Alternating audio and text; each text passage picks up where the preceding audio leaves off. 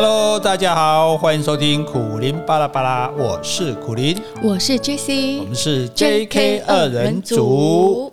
哎，今天是个特别的日子吗？是的，好，平安夜。啊，平安夜，深山夜，过来没呀？好，是为什么我会忽然想到有人有人来信祝我们圣诞圣诞快乐吗？对，哦、呃，Tom，我们的老听众，他说岁末平安，圣诞快乐，亲爱的苦大师，亲爱的苦林大师与 Jessie 美女，你们好，今天听了谈天十九，哎，谈天十九是我们讲那个劲歌的那个单元啊，劲歌，他说讲到好多当年被禁唱的国语歌曲。禁唱的理由真的是匪夷所思，近乎荒谬。其中讲到丢丢当啊，你有讲这首歌哈？他说以火车过山洞的水滴有性暗示这一段，不仅想起电影，有一部叫什么《站在子弹上的男人》一个片段。嗯这部戏我们是没有看过，然后有分享一个连接。好，我们会看。他说苦大师呢有讲到金庸小说《鹿鼎记》的神龙岛，那位教主的名字应该是洪安通。那 Jesse 说到东方不败其实是《笑傲江湖》里面的日月神教的教主，这两人都有异曲同工之妙，都是爱听属下奉承阿谀。对照那个时代的台湾或中国，其实都有这样的现象。还好，台湾这些年进步了很多，对政治人物过多的美化与神格化，最后都是招致反效果。也许只剩下北韩这种国家，这套神造神的运动还能够行得通。嗯，然后我们还有唱一首歌，《给我一个吻》，有没有一下？给我一个吻啊，可以不可以？嗯，对，他说那时候呢，有讲到电影的新天堂乐园，记得结尾时那位已步入中年的小男孩观看已经过世的老师傅留给他的影片，内容竟然是数十年被剪掉的各种影片文戏片段，配上优美的音乐。当时看到这一幕时，我竟热泪盈眶。感谢贤康六给了我重温这段影片的动机。哎，我们刚好前几集也在讲那个怀我们的喜欢的影片，有讲到这一段。对、啊。你看，人同此心嘛。你看，我们也是对那一幕印象最深刻，那他也是对这一幕印象最深刻。就是说，我们不同的人，其实我们心里有共通的地方。那动人的小说、文学、戏剧，就是把你这个这个地方把你拉出来啊，我就是这样啊。对。然后他说，邓丽君的《何日君再来》也曾被列为禁歌。可见当时的警备总司令等相关单位都已经病入膏肓，无所不用其极的干扰民生娱乐领域。其实一直被认为是爱国艺人的邓丽君，都已经曾经被列为黑名单，是不能回台湾的。不知道有没有机会听苦林老师讲讲这段故事呢？哦，这个简单讲一下，就其实这个倒不是做了什么坏事。邓丽君她那时候在香港，然后她。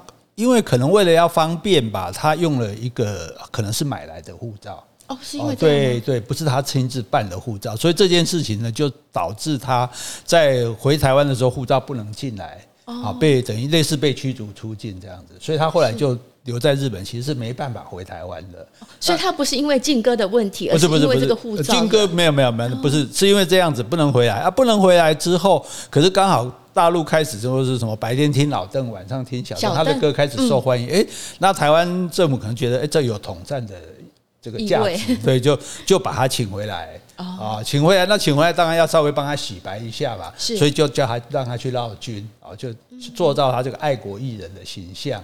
然后呢，就开始他的歌就开始受欢迎啊，到处演唱什么的。所以其实，诶，这个跟何何日君在后来被禁那是另外一回事，是两回事就对了。嗯，他并没有没有那么严重，没有像海外那些台独运动者说，因为因为这首歌他就被禁止回台湾。他是他是被先被禁止回台湾，是因为护照的问题。对哦，了解啊，这只有这么老的人才知道这种事情，真的哎。好，他说最后祝贤康利圆圆满满，岁末平安愉快，谢谢 Tom。好，那也祝大家今天晚上哈，不管哎，其实你知道圣诞节在对美呃日本的女生是一件大事情哎，为什么？就圣诞夜她如果找不到伴，她会觉得很丢脸，哎，所以所以日本网络上还会征求圣诞节情人。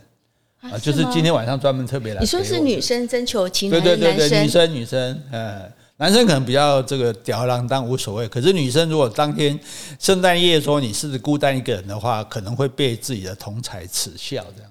哎，日本这么爱面子吗？哎，对，日本人是很爱面子。没有情人就没有情人啊，自己过啊，跟闺蜜过不是也很好吗？你去跟日本人讲。那在台湾的话，就是说很，因为现在比较多这种呃大的大型的活动，以前没有的话，像我朋友他开咖啡厅，他说他巴不得每天都是圣诞夜。因为那天一定会爆满，嗯，甚至椅子都坐到搬到外面来，坐得满满的，而且还会一波又一波，一个晚上可能会坐翻桌翻好几次。而且那一定有特别的圣诞大餐，对对对对对，价 目表重新换过，卖的特别贵这样子，然后还大家愿者上钩哈。所以不管你今天是去狂欢啊，还是去传福音哦，还是在守在家里面，那都希望大家刚刚讲了嘛，圣诞夜是一个平安夜啊，希望大家都平安平安。好，接下来我要念一封信呢，跟几个留言都是有关于上次我们三零一一个答问，你还记得吗？Summer，嗯，哎，Summer 就是，哎，先生要去找 Mr. Right 的那一个。对，这集很多人有回应哦。好，第一个回应就是留信的是 Linda，他说我们对三零一的回应痛快人心，温暖我心，欣赏你们。他送了很多那个那个贴图给我们，哎呀。我觉得那一集的话，真的是可能同样是女生嘛，听到这个遭遇会觉得特别的同情。什么好？所以呢，留言有一个 Ken Ken K A N G，他说：“我觉得这对夫妻回不去了，女生太低姿态了，两人相处不应该如此的卑微。”讲的很好哈，如果从卑微得到的东西，其实都是不值得的哈。对，还有一个 Vita 五四六五，他说。这封信的作者太自卑了，觉得自己年长男生十岁就要负很多的责任，很不对。听完一一整集，很怒，觉得很怒。那个男生根本懦弱。什么都要赖给别人，气死！不要再理那个臭男人了。这个我们听众比较可爱哈，就真情流露哈。对，可是我们我们主持人不能这样，对，我们还是要尽量客观理性的哈，帮助分析这样子啊。还有一个就是一六八 Randy，他说同意 JK 的观点，夫妻之间首先要听自己心里的声音，把自己照顾，再来考量对方的感受，不能一直屈就。他意思说把自己照顾好，对对对，不能屈就对方哈。就在任何关系里，如果你有长期的委屈，或者你觉得牺牲，那这个关系其实都是不可不牢靠的，不相等的，对等的。嗯，还有吗？没了。好，没有了。好，那今天我们既然就讲到夫妻嘛，我们就这个哎，这叫顺藤摸瓜，打蛇随棍上哈。我们就继续来回答这个问题哈。今天可能要回答两个问题哈，都是跟这个夫妻关系有关的哈。对，第一。一个叫做平行线的夫妻哈，这个这个问题你来念，我来主答哈。好，那等一下下一个问题我来念，你来主答。哦，好，那看新鲜嘛哈。哦，真的 啊，好啊。他说：“J.K. 二人组，你们好，很羡慕苦大哥跟 Jessie 的相处模式，听你们的 Pocket 是我最开心的时刻。看看你们，再想想自己，我们是相处久了变成相敬如宾。”那冰水的冰，结冰的冰。其实从认识到结婚生子也才十年。我在想，人生是否也是要你们一样经历一番磨练，才能够像你们一样珍惜彼此呢？有个问题想请教，我跟先生看似风平浪静的，没什么大问题。平时生活相处比较像室友，各做各的事。他工作应酬，我是全职带小孩。他平日出门不会告诉我他要去哪，他也不会管我去哪。但我比较介意的是，他会跟朋友骑重机出远门几天几夜的这种行程。他会告诉我什么时候要去骑车，但到了目的地却都不会打给我报平安之类的。当然，这跟他的原生家庭有很大的关系。他觉得，如果我想知道他在哪，那就打给他就好了。但有时他可能在骑车没接电话，我就会担心。但他似乎不懂我的关心，久了也累了，也懒得打了，导致两人越相敬如宾。我跟他说过几次，到了你就发个讯息报平安，但要每次提醒我也觉得很累，有时还要请小孩打，但答应小孩几点要回来也常跳票，我也很怕会影响到小孩的人格，觉得爸爸说话不算话，请问我该怎么办比较好呢？唉，忧愁的太太，忧愁的太太哈。嗯诶，这封信哦，我觉得，我觉得应该有很多人是这样类似的例子，对。对对，因为我们讲说结婚之后七年之痒嘛，哈，嗯。啊，十年之冷，哦，十年，七年养可能七年之痒我听过啊。对，七年之痒可能不一定会养，那十年的可能会冷掉，会花给。十年之冷你没听过嘛？哈，没有，因为我刚刚想出来的。我就就我就想说，我怎么没听过这种话？好，那那我觉得这个其实这件事情表面上好像没什么关系，但是我觉得其实也还是要处理的哈。就说，诶，你应该要让。老公知道说，家庭哈是家里面每一个人组合成的，是，对，就是说，这家不是说哦，你你负责外面，我负责里面，然后你上班工作，然后我照顾小孩做家事，那这个家就没有组合啊，这是各过各的啦。所以他讲了一个各过各的，我觉得夫妻不可以各过各的，不然你干嘛在一起了，对？对。所以每一个人都有权利哈，然后也有责任。就在家里面，我有什么权利，对不对？但是呢，我一样也有该付出的责任，这样子。那所以，譬如说，我讲最简单的权利，我们有权利知道对方在哪里啊，嗯，对不对？你当然可以说，哦，我不管，我各过各的，你想干嘛干嘛，我想干嘛干嘛，我觉得这是很好的。可是问题是，我要知道你在哪里，因为你是我的家人啊，嗯，我要知道你在哪里，然后在做什么，对不对？是不是安全？这是最起码的嘛，对不对？这是我觉得这个是一个一个作为家人的最起码的这种义务，要不然的话我会担心啊，因为这年头谁知道发会发生什么事情？或者万一家里有事，我要联络你了，万一小孩现在发烧疾病，对不对？我我想要联络你，那那我找不到你怎么办？然后，所以我们不可以让对方找不到。你像我们，即使像我有时候出门不在什么的，最起码我们也会哎。晚上报个平安，说我是 OK 的，对不对？让让你知道说，哎，我们没事。我觉得这一这一点应该已经是最低最低的要求了。我想到说，这位太太有讲到说，是不是原生家庭的关系？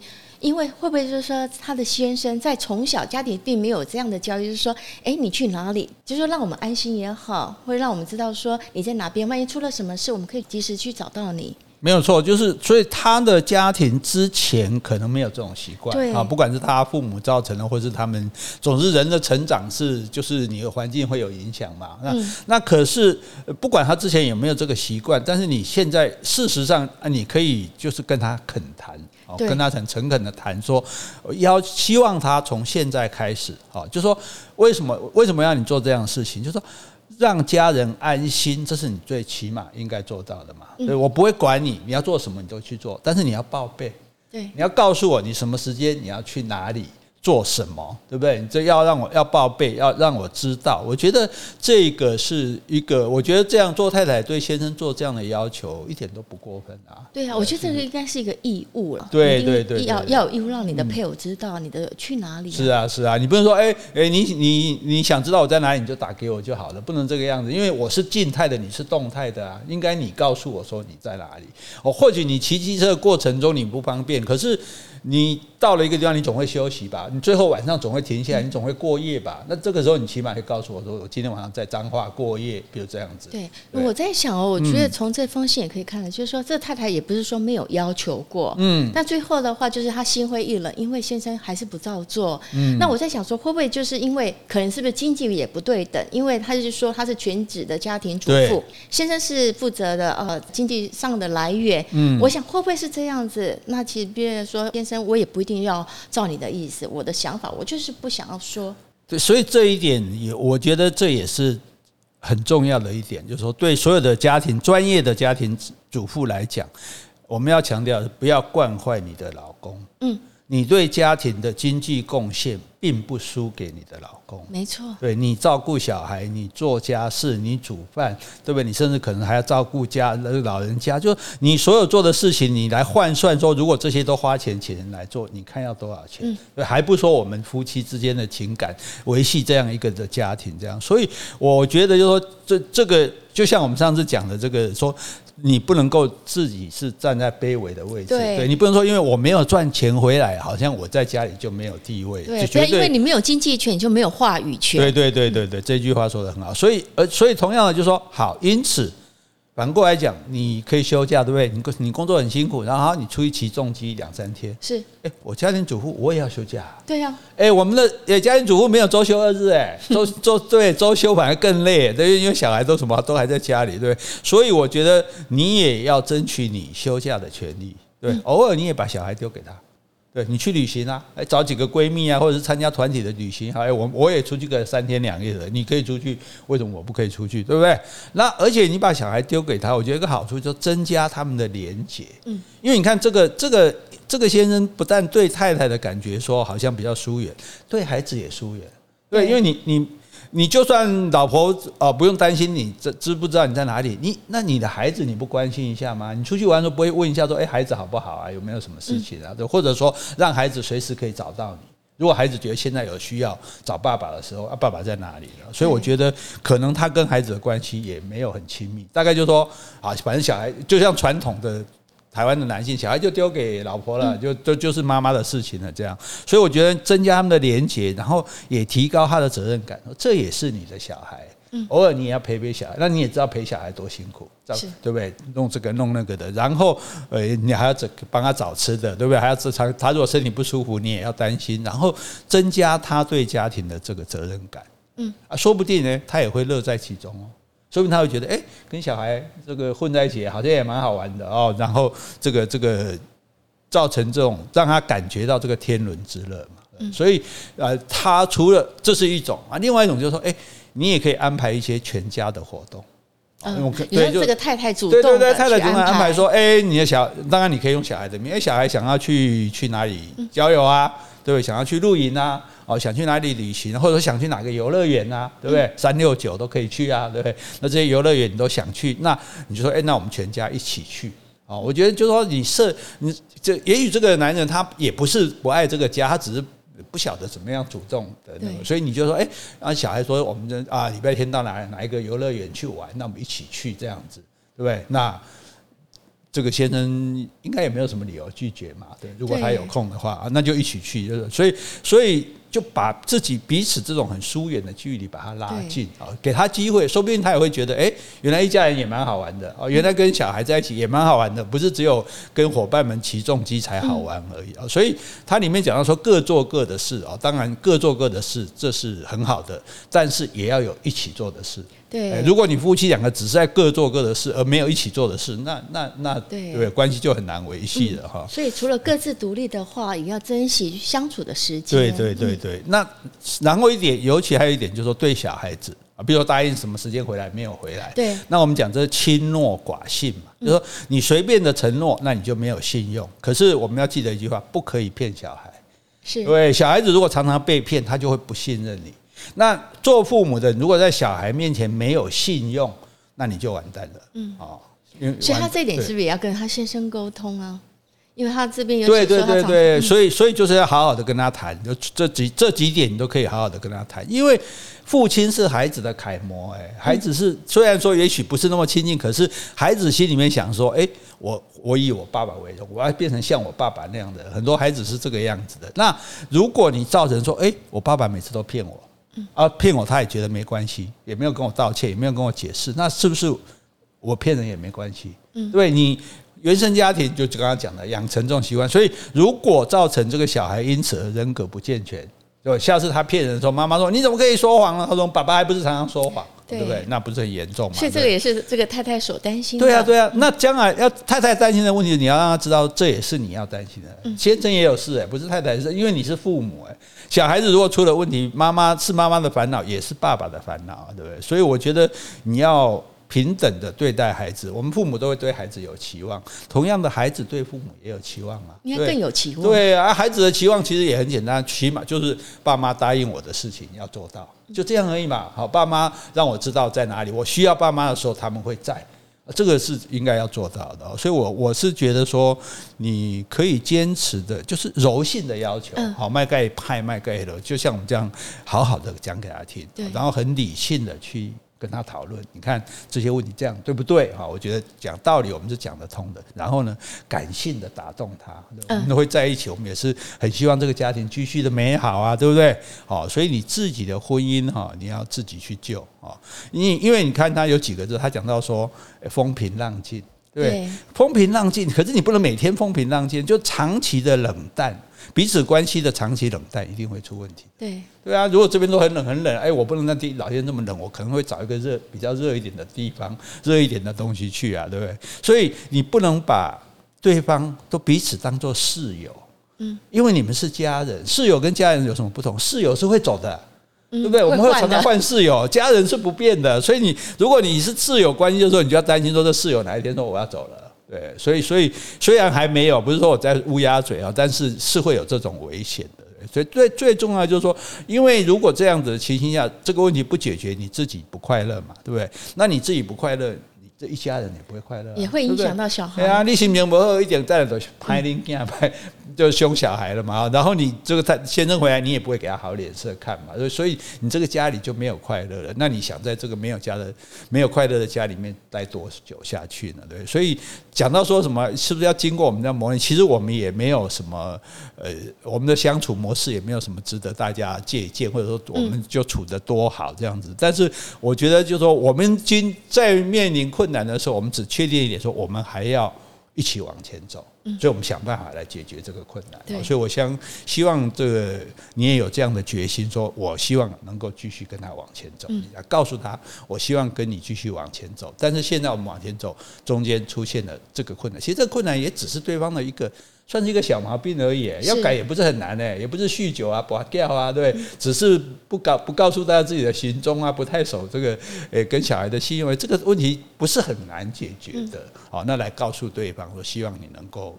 你不要懒得，不要累啊！觉得懒，觉得累，这件事情就完了。我们继续下去，坚持下去。那当然，因为你这样要求他做不到，所以你就好好跟他谈，为什么我要这样要求？为什么我觉得你应该这样做啊？为了我们好，为了孩子好，为了家庭好，我我在想啊，试试看，应该是是可以的。你觉得呢？哎，我也觉得可以。哎，而且我在想说，有时候呢，你可没办法当面的很表达你的意思。如果是用写信的方式呢，我把我的想法、我的担忧、我对你的期望，嗯，我好好经过我的思考，我把它写下来，然后我给你看。也可以啊，或者哪一次他骑重机的时候，你就赖给他看。也可以，让他用，因为有时候用写的，说不定他还比较能心平气和的看这样子哈，比较不会有情绪的表达。还是说把这段 podcast 寄给他听。到时候你们这两个挑拨我们夫妻的感情呢？我想大家听了知道，应该应该不是这个样子哈。好，希望能够帮助到你。来，接下来呢，这个第二封信呢，我来念哈。我们接起来主答哈。啊，这位太太她说：“我是从台湾嫁到美国的新手妈妈，今年三十岁，育有一枚两个月的嫩婴哈，两个月的婴儿哈。除了我先生以外呢，我们还没打疫苗。”那今天下午偶然在公园巧遇华人教会的聚会啊，只是想跟朋友打个招呼，没想到被食物吸引啊。那我先生因为不好意思，答应了第一个人抱我的儿子，而我的儿子呢就被好几个人轮流抱。嗯，我知道是我了，活该贪图食物，没有顾好我的儿子啊，所以我在心里默默怪罪我先生。哦，想要 be nice，他想做个好人，就答应我的小孩让别人抱这样子。那当我要抱回我的儿子的时候，那些婆婆妈妈还不肯放手，还说吃饱了吗？有没有多吃一点？哈，最后我终于把小孩抱回来了哈。那我们放弃去另外一个公园的行程啊，就近在那个公园走一走啊。因为我先生脚痛，我预想不会走太久，在散步前呢，更换我儿子的尿布啊。途中我儿子饿了，我们坐在旁边的板凳上喂奶。我的儿子喝饱了，我一回一坐回婴儿推车上，马上哦一声吐了一些奶出来啊！那我一手接住奶，一手要我先生递这个披巾哈，因为喂母奶的时候那个保有隐私的那个披巾，简单擦拭之后，我先生很还是很慌乱的在推车底部寻找湿的纸巾啊，因为在散步的时候他已经在推车的底部放了帽子啦、垃圾啦、要喝的水，而且他还说：“你为什么没有带湿纸巾？湿纸巾不是基本应该带在身上的吗？”我的儿子散步前换完尿布，没有必要带妈妈包，而且中途你回车上拿帽子，如果你认为有必要，那你为什么不带？你还低头在推车底部放东西三次，难道你没看到底部只有垃圾、帽子跟水壶吗？何况且我从来没有让你整理，担心过我的儿子外出需要带的物品。嗯，那这个我讲完之后，他就一步一路快步推着推车。领先回到车上，我这个脚痛好像瞬间就好了哈。那一路上我们就沉默的开车回家。那我是二年两年多前到美国自助旅游，巧遇我先生的啊。谢谢姐姐帮我说服了父母，激进版的情绪勒索后哈，然后所以情绪勒索之苦他也感同身受。只身一个人来到美国啊，我在这里没有亲人，更没有朋友。某天在脸书发现有一个住在这一区的台湾人所成立的社团，进而认识前述的夫妻。很巧的是，我们就是读同一所大学的。我的儿子出生的时候，他们还有送 gift card 啊，这个送卡片啊，是非常 nice 的夫妻。那现在三更半夜的我仍然责备自己，为什么克服不了食物的欲望？如果我的儿子生病了怎么办？为什么我那么糊涂，只是自私的想着自己？有洁癖的我，理当不会吃聚会上的食物啊？为什么我吃了以后还让别人抱我的儿子？是因为我太孤单吗？是因为我有产后忧郁症吗？在这里经历的孤独委屈，我都不敢跟家人朋友诉说。我知道这是我的选择，无怨无悔。我记得生产前有一天吵架后，我先生跟我说，我要去找我朋友。那我等一下也会出门啊。他说，你又没有朋友要去哪？Exactly，我有很明确的告诉我先生，一旦发现自我跟我的儿子危险或外遇，我会马上订机票回台湾。哦，生前产呃生产前的一次吵架，我走在在走路去机场的路上被他逮到，所以他相信我是说到做到。我先生跟我绝对是一拍即合的组合，我们也互相承诺要在一起一生一世。如果真的不合，一定要好聚好散。挂号太多凶杀案件，保险金太低的话，不需要杀掉对方。他说我的脑袋已经打结了，期待苦苓大哥、杰西小姐的解惑啊！很抱歉我的中文退步很多，请谅解错字句以语义不顺，谢谢。这个哇，这个这个信其实来了蛮有一阵子了哈，那因为蛮久了。对，因为我们一直在想，因为我们也不是像黄岳水老师那种专家，对，或者什么心理咨商师啊，所以我们只能尽我们自己的所能哈，那来想说要怎么这个诶答复这样的问题哈。那请问我们的 producer。你觉得呢？你会怎么回复他呢？哎，你叫我 producer，我就觉得我压力很大。哦，制作人而已啊。没有没有没有，其实算幕后小编哦。我想这位署名他是 C H U N G，我是。简称她钟好了，钟小姐，我不知道是不是她姓钟。我是觉得说，看到这位钟小姐来信，我觉得她真的很辛苦，因为她现在是在一个举目无亲、没有家人、没有朋友的国外里面结婚，其实这种已经是一个挑战了。嗯、那现在又一个两个月大的 baby，或许现在已经三个月了，因为这封信蛮久了啊、哦。嗯、那其实我认为说，你其实，在华人聚会接受他们的好意。享用他们给你的食物，你就自责。我觉得其实真的是不需要，因为我觉得人跟人之间的相处本来就是很自然的。那对方他们释出了善意，那我们也真诚的接受。那我觉得那是一个很美好的互动。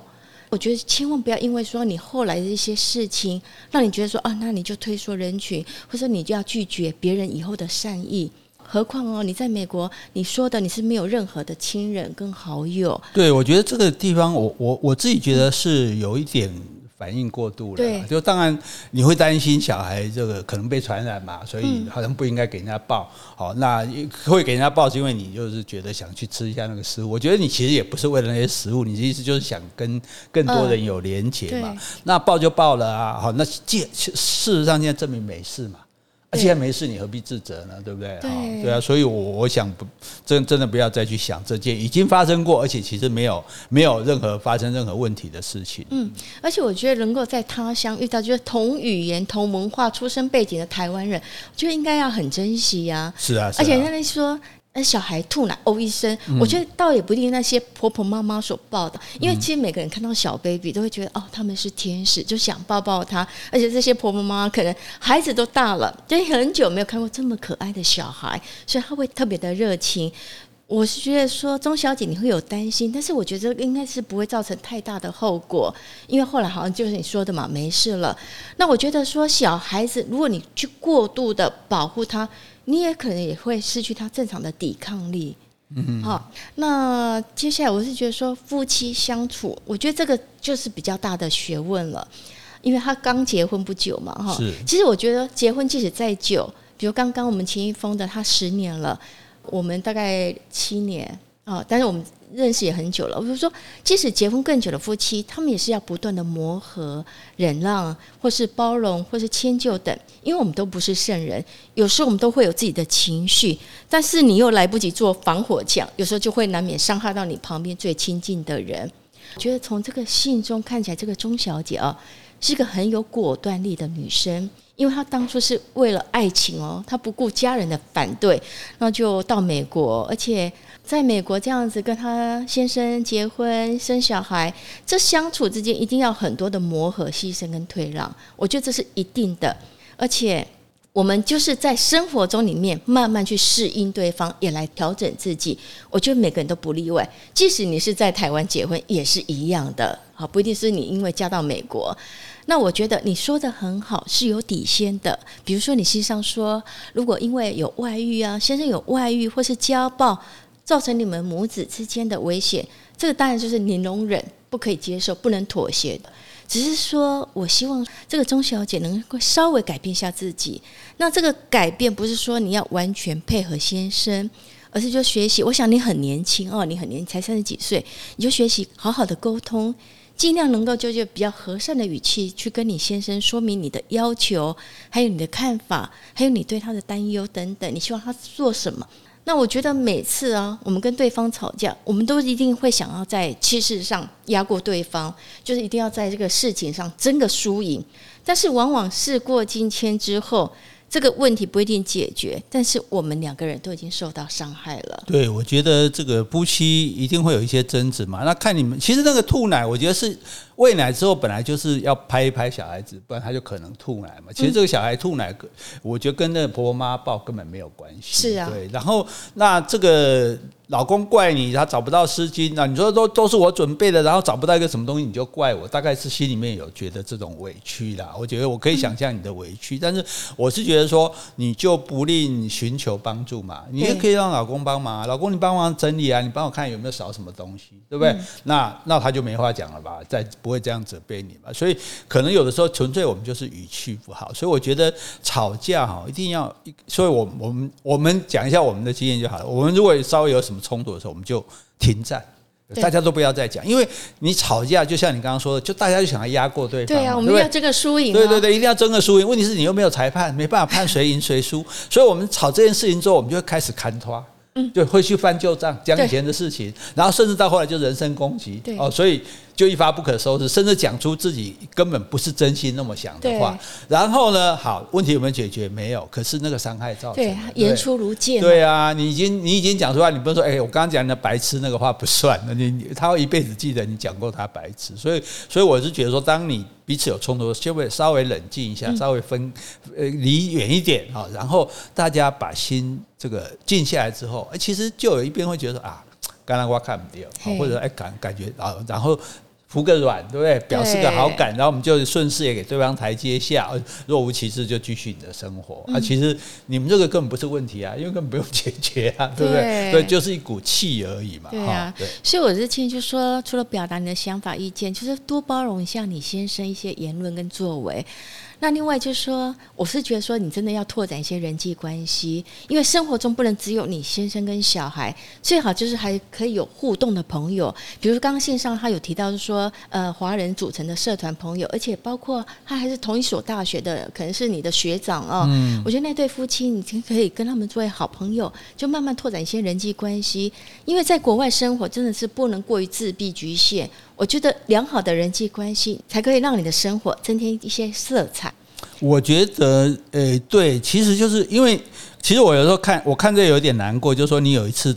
走路去机场，可是你看，你连车都没有，对，你车在美国车，据我所知，车都没有，你等于是没有脚一样，你哪里都去不了，所以你很难能够有机会自己去参加什么活动这样子。所以我觉得你是不是也要想办法学开车，哦，让自己的这个活动的自由度可以大一点。那但是就算不这样，那现在有很多社团嘛，有很多这个社群媒体啊，对，你都可以去参加，然后去就不要让自己，我觉得可产。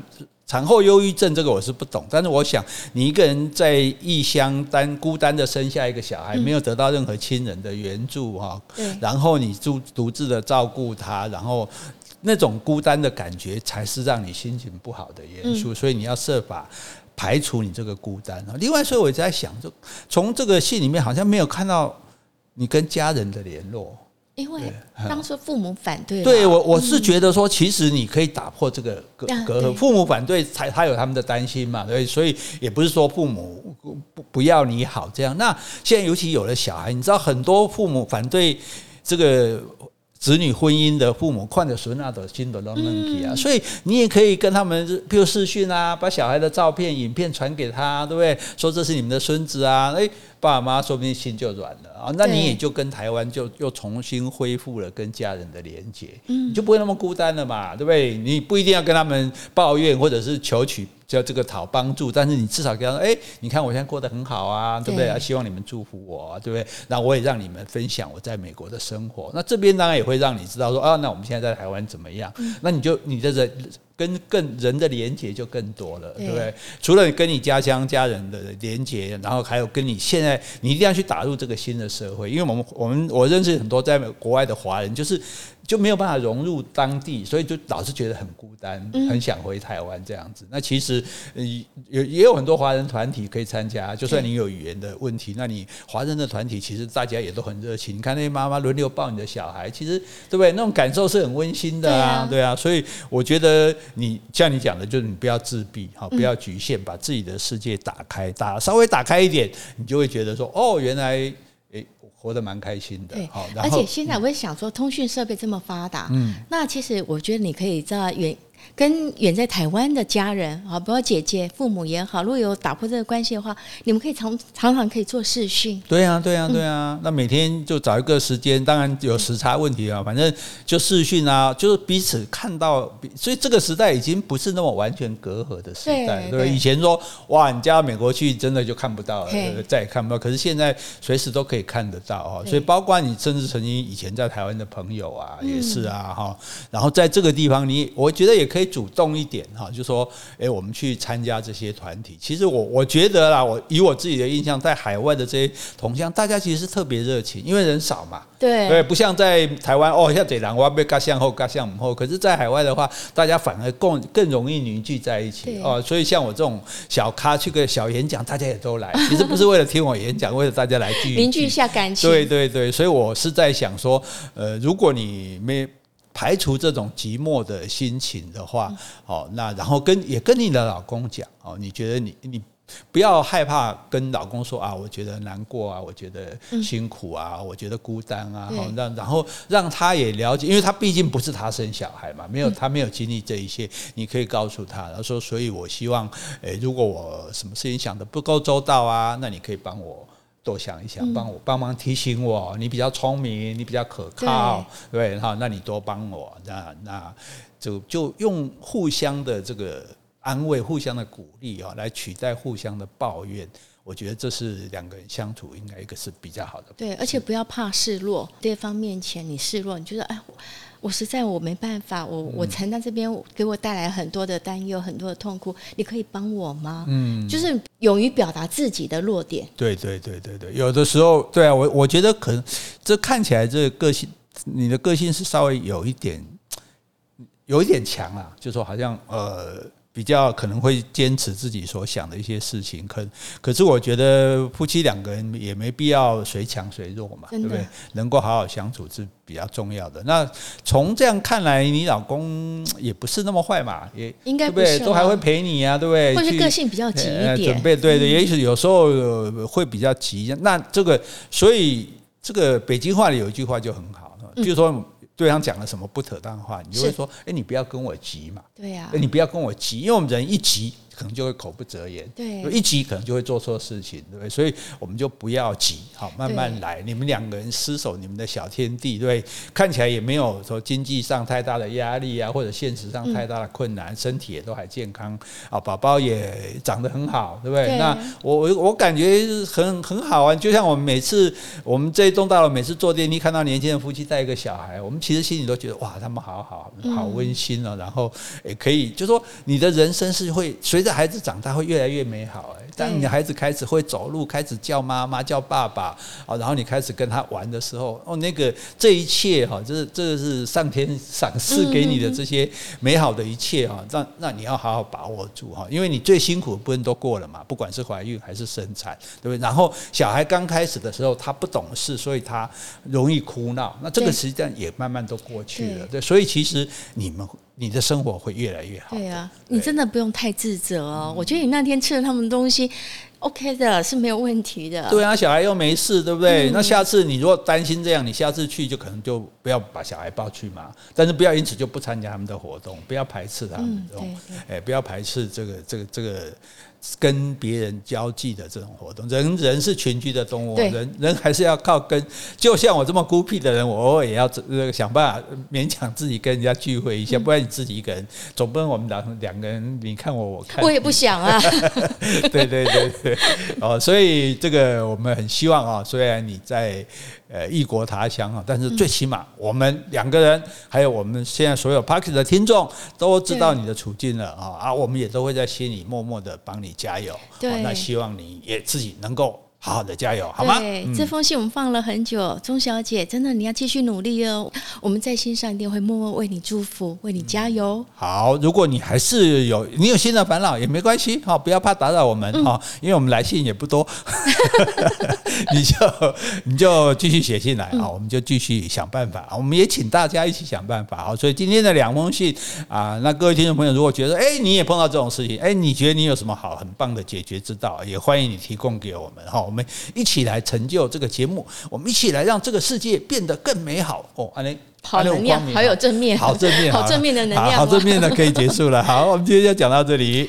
好，今天我们如果有讲错的地方，请你多多指正；如果我们讲的不够的，也欢迎你来补充。另外，有什么问题或是有什么话想对我们说的，那就请你在 Apple Podcast 留言，或是寄信到我们的信箱。好，那希望你喜欢今天的节目，那我们就下次见喽！圣诞快乐，圣诞快乐，拜拜，拜拜。